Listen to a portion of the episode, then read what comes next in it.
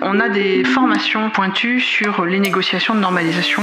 On va leur faire faire le jeu pour qu'on puisse discuter justement de cas concrets. Dans le parcours d'Emma, il y a vraiment des choses qui s'inspirent de success stories de nos clients. Bonjour à tous et bienvenue dans ce nouvel épisode des Digital Learning Makers. Aujourd'hui formé le grand public par le Serious Game. Pourquoi, comment, avec l'AFNOR. Nous allons découvrir comment ils ont fait connaître les enjeux de la normalisation à travers un Serious Game, le défi d'Emma. J'ai aujourd'hui avec moi Fatima Bouziani qui est chef de projet à l'AFNOR. Bonjour. Bonjour. Odile Kaya Mania-Bosco, responsable développement à l'AFNOR. Bonjour. Bonjour, et Aurélie Pito-Moreau, learning designer chez My Game que nous avions déjà euh, rencontré lors du podcast Ingénierie pédagogique et créativité. Bonjour Aurélie. Bonjour. Pour commencer, est-ce que vous pouvez nous présenter l'AFNOR et son rôle?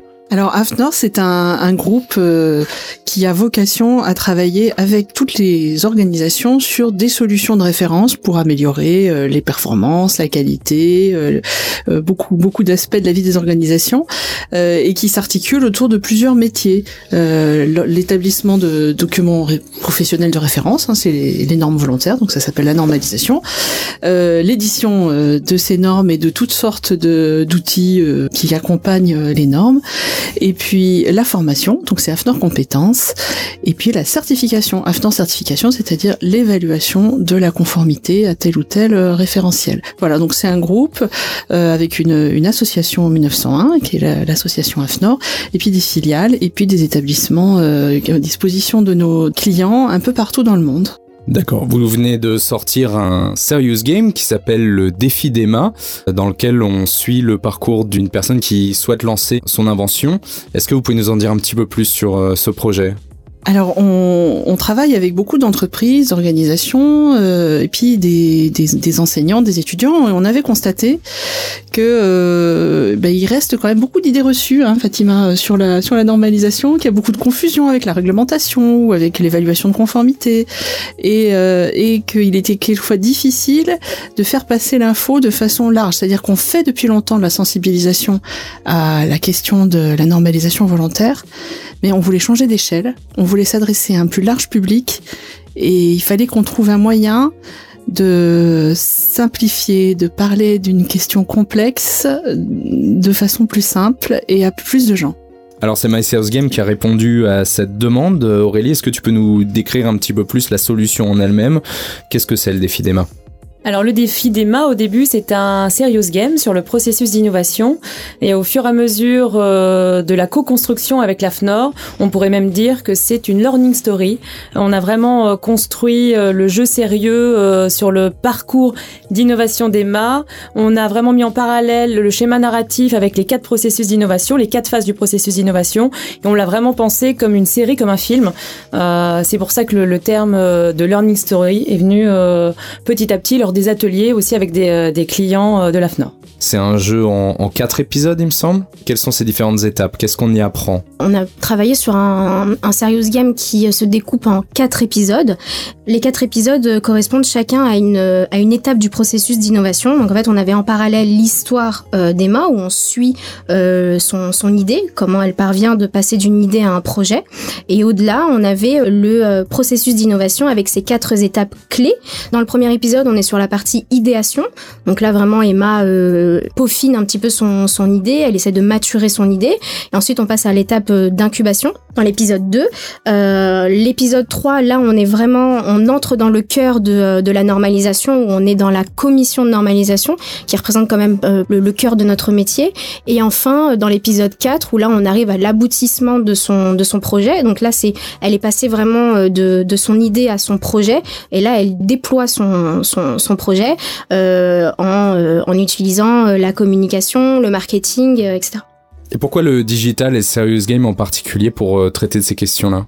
La solution digitale euh, permet de s'adresser à un public large, donc ça c'était l'enjeu le, principal pour nous, mais euh, aussi euh, d'avoir un jeu qui est autoporteur, qu'on n'a pas forcément besoin d'accompagner et qui va susciter, on l'espère, le buzz chez, chez les utilisateurs. C'est la première fois que vous lancez un projet de ce type, un serious game? Tout à fait, oui, c'est c'est la première fois que l'on lance un, serious game qui allie à la fois du coup l'innovation, mais aussi la propriété intellectuelle et la, la, normalisation. Et l'idée, c'est vraiment de penser la normalisation et la propriété intellectuelle comme des outils dans le processus d'innovation.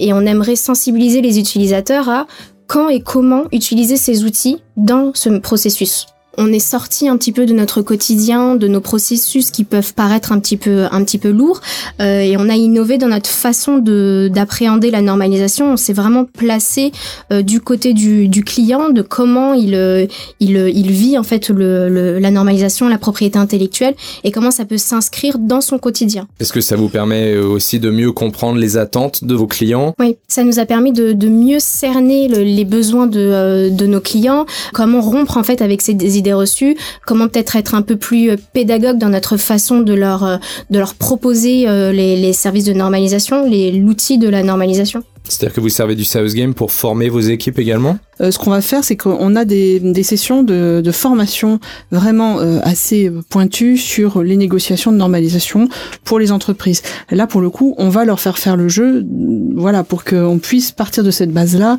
et discuter justement de cas concrets.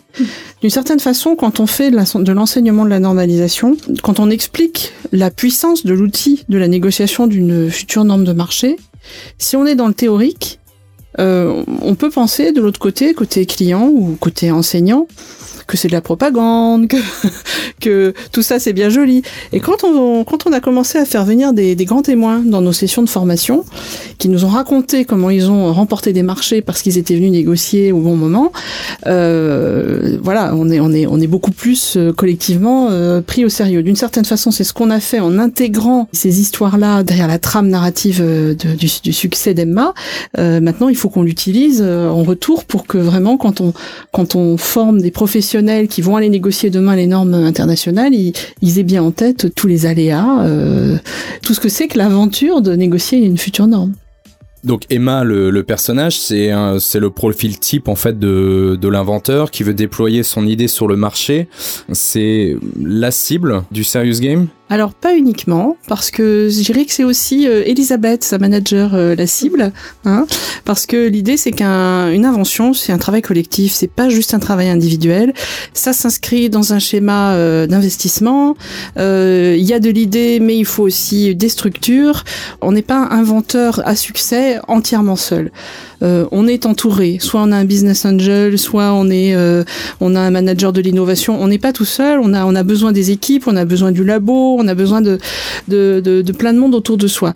Or, euh, nous, on voit beaucoup ces, ces personnes-là, les, les inventeurs, les, les techniques, etc. Et on voit aussi les gens de marketing, de l'avant-vente, de la recherche, qui sont dans, dans nos clients. Mais on sait très bien que eux-mêmes en interne, ils doivent convaincre, convaincre leur management qu'il faut y aller, il faut consacrer du temps à tel ou tel tel euh, aspect d'une solution d'avenir avant de pouvoir la déployer sur le marché. Donc euh, finalement, euh, Emma, c'est un peu le, profil de ce qu'on verrait au quotidien, mm. c'est-à-dire que et puis l'idée ici, c'est que Emma, c'est tout le monde aussi, c'est-à-dire que tout le monde peut avoir une bonne idée, mais tout le monde a besoin d'être accompagné pour en faire un objet de marché. Voilà, c'est Emma, mais aussi sa manager de l'innovation dans, dans son entreprise. Donc on est vraiment sur du grand public. C'est un, un qui s'adresse à tout le monde. Oui, c'est un serious game qui s'adresse à tout le monde et l'idée justement de ce, de ce personnage d'Emma, c'est que euh, on puisse tous en fait se, l'approprier.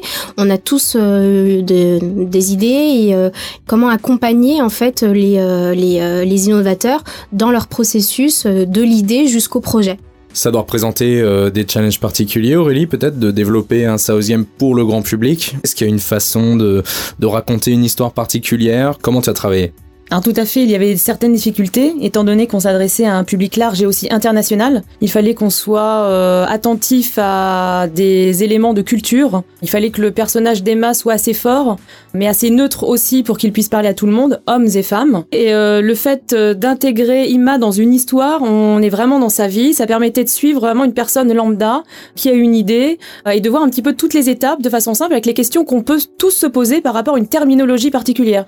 Qu'est-ce que la normalisation euh, volontaire. L'INPI c'est quoi? Qu'est-ce que la propriété intellectuelle? Donc ça nécessite de vulgariser du contenu euh, riche et complexe, c'est ça?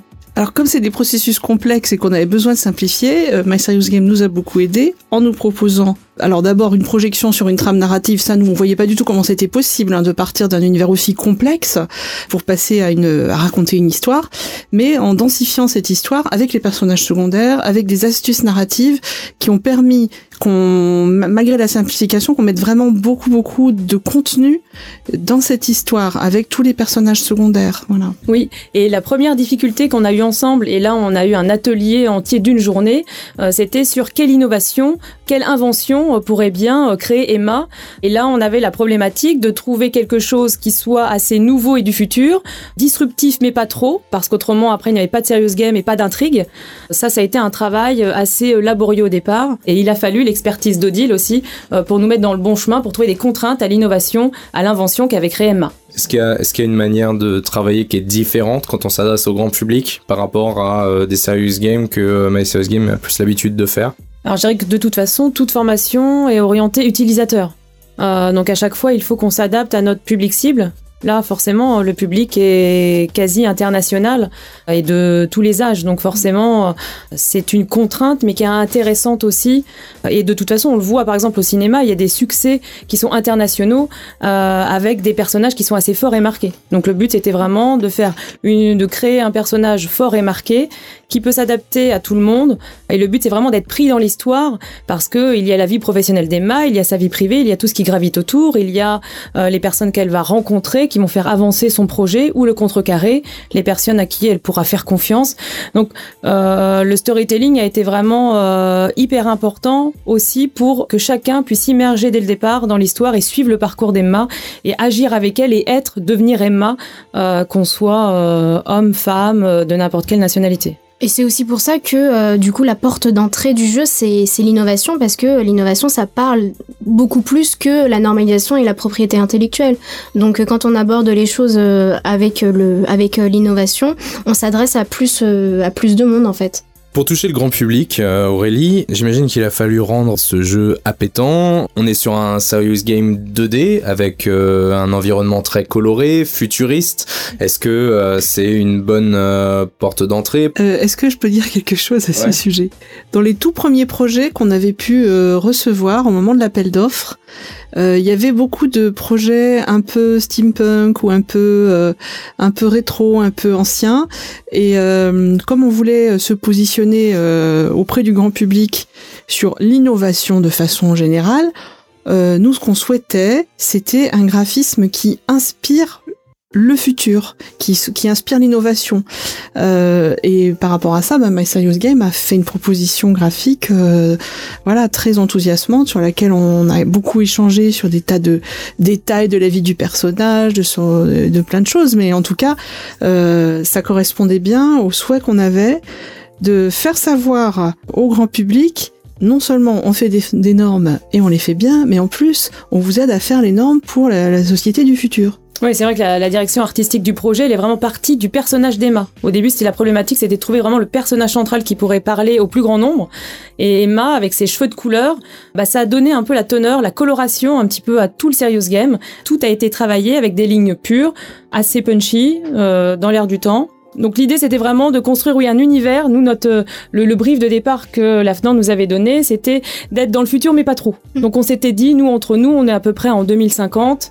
N'allons pas trop loin. Il faut quand même qu'on reste réaliste pour que ça s'adapte au monde d'aujourd'hui avec une innovation qui euh, est quand même forte. Mm. Toujours dans ce souci de s'adresser un- au plus grand nombre et du coup euh, le fait d'avoir euh, Emma qui est dans un univers futuriste mais qui reste quand même collé à la, à la réalité de nos, de nos process, ça y contribue.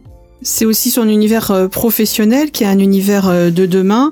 On, on a choisi qu'il y ait un tiers-lieu, un espace de coworking, qui soit un lieu où euh, elle sorte de la solitude de l'inventeur pour échanger avec d'autres personnes qui sont en train elles-mêmes de phosphorer sur d'autres projets, Mhm. parce que euh, il nous semble que ça fait partie des, des, des modes professionnels qui vont, qui vont monter, qui vont être de plus en plus présents. Ouais. Notre demande, c'était de bien situer qu'un innovateur n'est pas une personne isolée. C'est qu'un innovateur, un inventeur, euh, il va à un moment ou à un autre échanger avec d'autres personnes, que l'innovation c'est un c'est une atmosphère d'une certaine façon, euh, c'est une ambiance euh, et qu'il faut des équipes et qu'il y a plein d'étapes et qu'on est, on ne peut pas être tout seul d'un bout à l'autre et qu'il n'y a pas, il y a pas d'histoire d'innovation réussie dans une solitude totale euh, d'un bout à l'autre. Et d'ailleurs, souvent, quand une idée naît à un endroit, elle naît à un autre endroit au même moment. voilà. Et donc, on, on voulait restituer ça et pour que chacun puisse s'identifier effectivement à Emma. D'accord. Et le, et le message global que vous voulez faire passer à travers ce jeu bah, L'idée, c'est de pouvoir parler de notre métier, euh, qui, euh, comme on le disait, reste un peu, un peu complexe. Il y a pas mal d'idées reçues. Euh, ce qu'on voudrait, c'est sensibiliser à la, à la, normalisation et faire comprendre en fait l'intérêt de la normalisation dans le processus d'innovation. C'est ce qu'on disait au début, c'est comment utiliser les outils de normalisation et de propriété intellectuelle dans un processus d'innovation. Et c'est en ça que euh, le, personnage d'Emma, euh, qui, euh, qui, qui, peut parler à n'importe quel innovateur, à n'importe quel collaborateur dans une entreprise, c'est comment on va l'accompagner, comment la normalisation va lui être utile à chaque étape du processus d'innovation. Peut-être pour résumer, on peut dire pas d'avenir, pas de futur sans normes. Hein, pas de normes, euh, pas de futur. C'est-à-dire, c'est très rare qu'on puisse être en situation euh, sur le marché d'être suffisamment puissant pour imposer ses standards aux autres. Tout le monde n'est pas Apple. Alors pour le reste du monde, il y a besoin de se mettre d'accord sur des référentiels professionnels. Et on peut pas se contenter de protéger ses inventions avec la propriété intellectuelle. Il faut avoir une stratégie offensive avec les normes pour aller propulser sa solution comme référence du marché de demain. Les normes volontaires restent euh, d'utilisation volontaire, mais effectivement sur les marchés, elles s'imposent dans les relations contractuelles. C'est pas une relation, c'est pas une question de de, droit, c'est une question, enfin ça, ça vient du droit contractuel, c'est-à-dire on s'engage mutuellement à utiliser un langage commun. Donc là, ce que découvre le personnage, c'est que elle a une super idée, mais si elle veut qu'un jour ce soit déployé comme solution de marché, elle ne, elle peut pas prendre le risque de s'isoler et d'avoir finalement conçu quelque chose de magnifique, mais qui sera pas capable de s'insérer euh, dans des relations contractuelles. Ça, c'est des exemples que vous avez déjà au quotidien euh, au sein de l'AFNOR Dans le parcours d'Emma, il y a vraiment des choses, des façons dont on, ça a été tissé qui s'inspirent de success story de, de, nos clients. Ce qui nourrit la, trame euh, sur l'innovation d'Emma, c'est vraiment à la fois les success stories et les échecs de nos clients et partenaires. Il y a des, il y a des moments, euh, il y a des solutions qui ont, qui ont bien fonctionné, qui se sont bien déployées parce qu'ils y sont allés tout de suite, ils sont allés au contact, ils ont, ils ont fait les négociations techniques qu'il fallait au bon moment avec nous. Et puis a d'autres moments où où ils ont voulu euh, garder dans leur coin euh, leur solution en se disant qu'ils allaient la protéger et, pas la partager. Euh, mais tout le monde ne peut pas faire de, la de sa solution propriétaire un succès mondial. Donc nous, ce qu'on fait, c'est pas la solution propriétaire, c'est quand même beaucoup de la mutualisation et, du partage. Ça, ça empêche pas que ça puisse être associé à une stratégie de propriété intellectuelle pour pouvoir éventuellement tirer des revenus d'une partie de, de, de, ces inventions. Tout ça, ça peut se coupler, mais en tout cas, on ne peut pas décider d'être euh, tout seul dans son coin avec ses inventions et, et, et, penser qu'on va avoir du succès comme ça. Parce que c'est très rare que ça puisse fonctionner et tout le monde n'a pas de succès, euh, tout le monde n'a pas la puissance et le succès d'un Apple ou de, de, de grands groupes qui peuvent imposer leurs standards aux autres. Pour l'essentiel, le marché, il fonctionne quand même avec des normes qui sont co-construites euh, entre les partenaires. C'est pourquoi aussi le personnage d'Emma rencontre d'autres innovateurs. Euh, on a une intrigue principale, mais on a aussi des intrigues secondaires avec les innovateurs que rencontre Emma dans le coworking. Ça, c'était très important comme espace euh, parce qu'on ne crée jamais euh, tout seul, on n'avance pas tout seul. Et dans ces personnages secondaires qui tous ont une idée, tous ne vont pas aboutir à leur idée parce qu'ils n'ont pas tous la bonne stratégie, ou certains qu'à moitié. Donc euh, l'idée, c'était aussi de montrer qu'il n'y a pas un parcours type, il y a quand même un process, il faut passer par la normalisation, se faire aider de l'AFNOR, de l'INPI, mais euh, qui a différents systèmes aussi pour se faire financer. Comment je me fais financer? Donc à travers tous ces personnages secondaires, on a essayé de, on a essayé de montrer plusieurs parcours euh, réussis ou non d'innovateurs.